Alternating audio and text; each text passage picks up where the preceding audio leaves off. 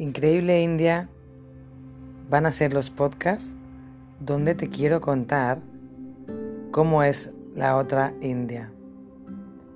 Desde el punto de vista de una persona, una española, yo, Cecilia, que ya no está de paso hace mucho tiempo y ha vivido muchos momentos increíbles, segundos, minutos, situaciones, ruidos. Así que nada, aquí empieza lo que hace mucho tiempo que quería hacer, ya que tengo un libro empezado pero no terminado, de compartir todo lo que siento, lo que pienso y mis experiencias con vosotros, y que podáis conocer la increíble India con Cecilia.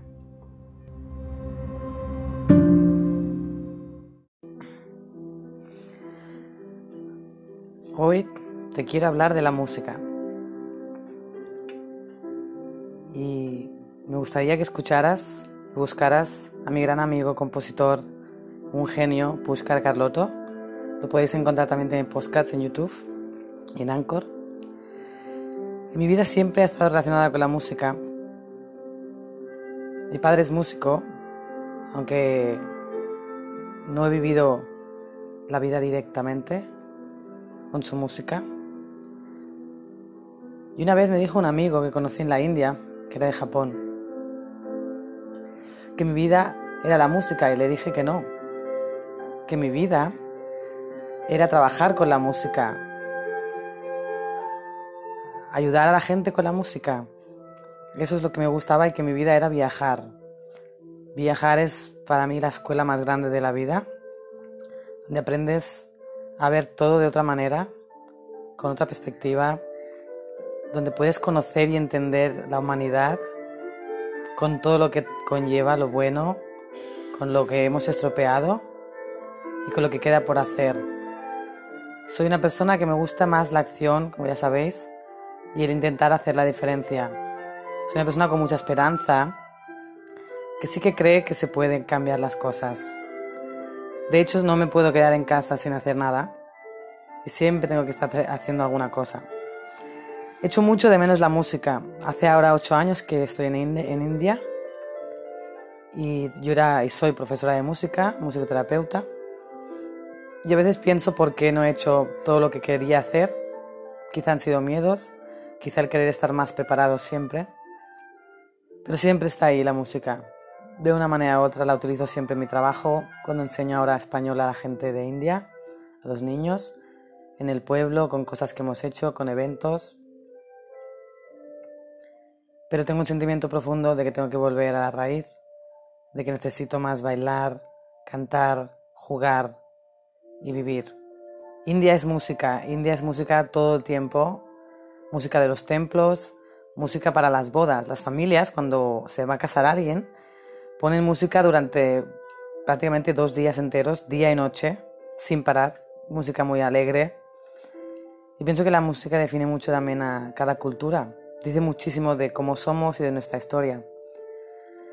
La India es un sitio en el que siempre hay un sonido, un sonido alegre de esa música que tanto transmite, que tiene tanta, tanta poesía, tantas historias, tanta mitología. Y es una cosa que he desarrollado en la India, pero que, aún me queda mucho por hacer. Tengo unos retos personales de cantar, de demostrar y de compartir con la gente todo lo que tengo dentro, que llevo años escribiendo, pero escondiéndolo en un cajón. He ido abriendo poco a poco ventanas y enseñando cosas. Y simplemente, mira, me apetecía hoy compartir este tema hay otros temas que te quiero contar, muchísimos. Ahora mismo es un, tiempo complicado, llevamos seis meses en confinamiento y ahora, que es cuando más casos hay, ahora que está habiendo un millón de casos a la semana y miles de muertos, a pesar de que dicen, y es cierto, que la ratio de mortalidad es mucho más baja en la India, quizá por la comida, quizá por todas las especias que tienen tanta medicina natural pero no es fácil, no es fácil estar seis meses en confinamiento, no es fácil aceptar que ahora han decidido abrir, abrir todo, menos las escuelas. porque la vida tiene que seguir, porque la gente realmente está muriendo de hambre, eh, ha decaído la economía, ha habido una regresión brutal. Y ahora lo único que queda es que se salve quien pueda y que cada uno tome sus medidas. Y eso es lo que han decidido. También ha sido un tiempo que creo que a todos nos ha ido muy bien de reflexión, volver a cosas que nos conectan, que nos hacen falta. Y ahí estamos, en cada uno en su país, con sus cosas y todos con el mismo problema en común. Pero lo gracioso es que siempre tenemos los mismos problemas. Todos sufrimos por amor, todos queremos sentirnos bien, amados, realizados laboralmente, personalmente. Y ese es al final la, el reto de la vida. Simplemente estar conectado al momento presente todo lo que puedas. Amar sin miedo, aunque te hayan herido tantas veces, aunque no sepas nunca quién es quién y no puedes prevenir. Cuando sientes que vives con pasión, con intensidad, creo que es cuando sientes que puedes irte en paz, sea cuando sea que te toque el momento, porque eso no se sabe, es un destino que parece ser está escrito. Y simplemente ahí te dejo hoy con estos pensamientos, con esta belleza musical de personas que deben florecer y, compartir, pero que al final a veces se nos hace tan difícil abrirnos a que la gente nos vea, desnudarnos delante de los demás, en el sentido más poético. Espero que estéis bien allí donde estés. Espero que te puedas aferrar al día a día la muerte, por ejemplo, es una de las cosas que más nos hace reaccionar y estar en el momento presente. Cuando algo sucede, como la muerte a tu alrededor, es cuando te das cuenta de que todos los problemas se relativizan de una manera extraordinaria y de que te das cuenta que todo es muchísimo más sencillo al final. Yo vivo en este sitio que es una suerte, tengo una playa en la que puedo ir a pesar del confinamiento, tengo el surf que es mi mejor meditación en la vida una sensación de libertad, de enfrentarte a tus propios miedos, de levantar, de caer. Es una cosa que, creo que quien lo ha experimentado puede saber, o quizá alguien lo ha encontrado en otra cosa, en hacer yoga, en leer, en cantar, en bailar o en ver películas. El tema es encontrar lo que te conecta con quien realmente eres y permitirte ser y aceptar. Yo sigo teniendo mucha fuerza, mucha energía, muchas ganas para continuar. Y sé que ahora voy a centrarme otra vez en la música de una manera laboral y personal. Me gusta dar rumbos en la vida. Pienso que la vida no se puede ser siempre del mismo modo, hacer lo mismo, porque cada día cambian cosas. Nosotros también vamos cambiando, aunque la esencia sea la misma. El surf también es un estilo de vida diferente, es un tipo de personalidad diferente, es una sensación divertidísima de poder, te sientes fuerte cuando estás encima de una ola y si es como sentir que puedes con todo. Algo parecido cuando miras a las estrellas, pero mucho más intenso. Seguimos haciendo cosas que no son fáciles para que la gente pueda estar mejor, para que la vida sea digna como debería ser y eso siempre depende de todos nosotros. Lo que hacemos cada día es lo que puede cambiar las cosas. Seguimos en un reto, en una incertidumbre que también crea ansiedad,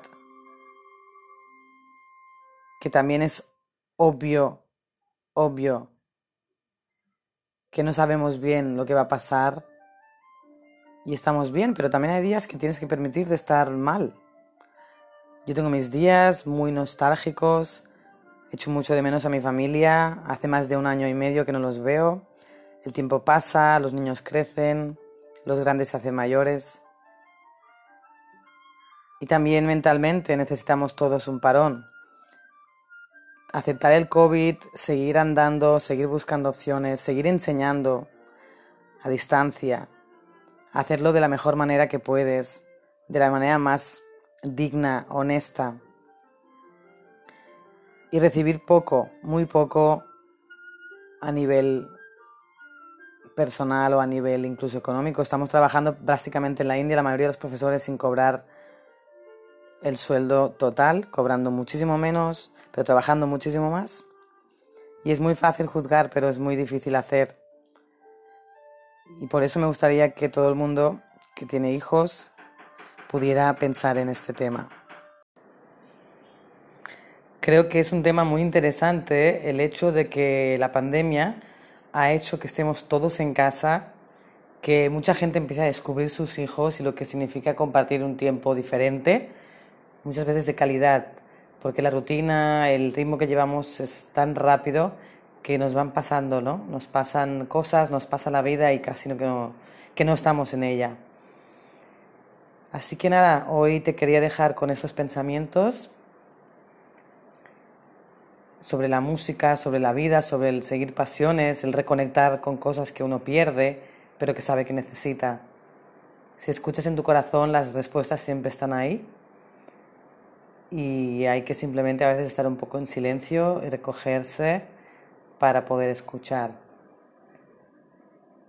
Nos queda mucho por vivir, esto va a ir para largo y bueno, vamos a adaptarnos, vamos a valorar cosas de otra manera y te agradezco muchísimo que dediques tu tiempo a escuchar y a dejarme compartir mis experiencias contigo y, mis pensamientos profundos y reflexiones. Y espero poder seguir haciendo podcast y compartiendo aventuras de la increíble India con Cecilia.